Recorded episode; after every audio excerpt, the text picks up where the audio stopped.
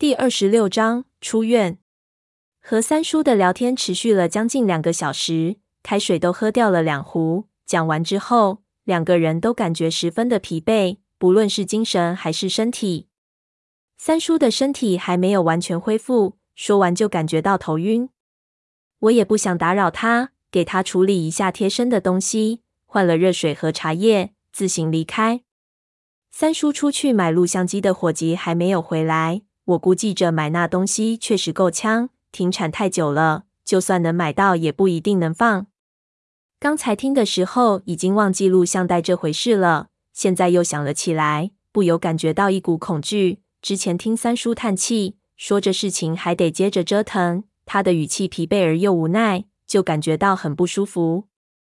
关于闷油瓶的事情，我们了解的几乎是零。他当时是偶然在船上。还是有目的，同样混在考古队里，连这一点我们都不知道。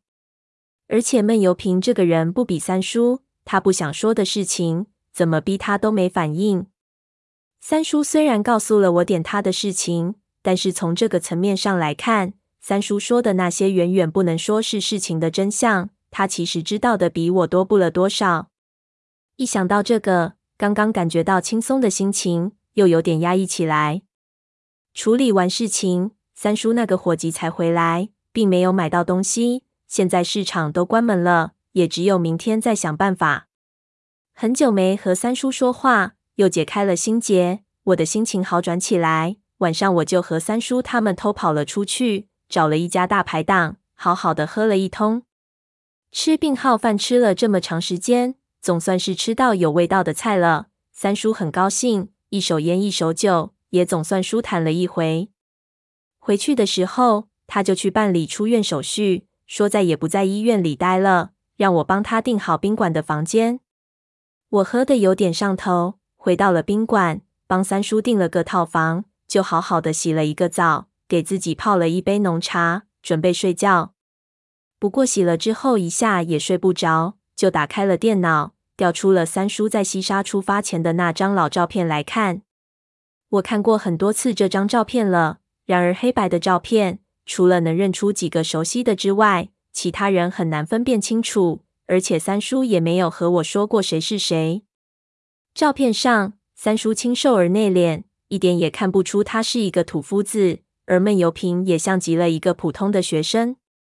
我尝试找了一下解连环，确实发现了一个和三叔有点相似的人，不知道是不是他，不由感慨。谁能想到这张普通的照片下面藏了这么多的事情？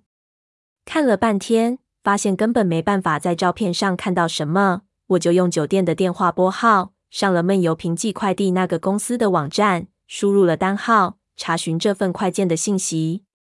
很快查询结果就出来了，我拉到发信地点这一栏，不是空白的，有三个字的城市名称：格尔木。这录像带是从一个叫格尔木的地方寄出来的。我愣了一下，心说那是什么地方？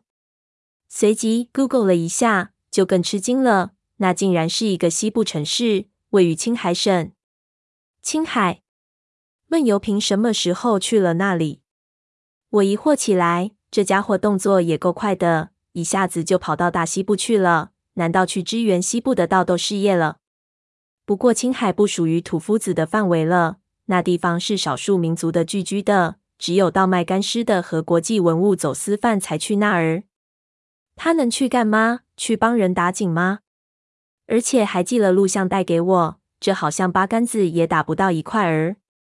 我查了格尔木的一些资料，了解了一下它的历史，就更加的惊奇，发现格尔木是一个新城市，解放军修路修出来的城市。四周全是戈壁，闷油瓶在那里，我真的想不出他能干什么。而且他还从那里寄回来录像带，到底是什么内容呢？妈的，我有点烦躁起来。一下子，我对那录像带的兴趣就更浓烈了。喝了几口浓茶，压了压酒之后，我把今天听到的信息汇总了一下，发给了几个阿宁那边的人。我和这些人混得熟，希望他们也帮我看看。也许能得到什么有用的反馈。虽然三叔让我不能对别人说，但是我想说给求得考的人听，总问题不大。而且其中比较敏感但是不重要的内容，我都删除掉了。我还问了他们，是否最近公司有计划再次进云顶天宫。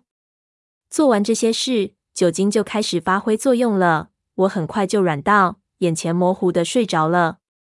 这一觉睡得格外的安心，也没有做梦，一直睡到大天亮。我被电话吵醒，我接了电话，是三叔的伙计打来的。他说他们已经出院了，三叔已经在我隔壁套房了，录像机也已经买到了，让我过去一起看。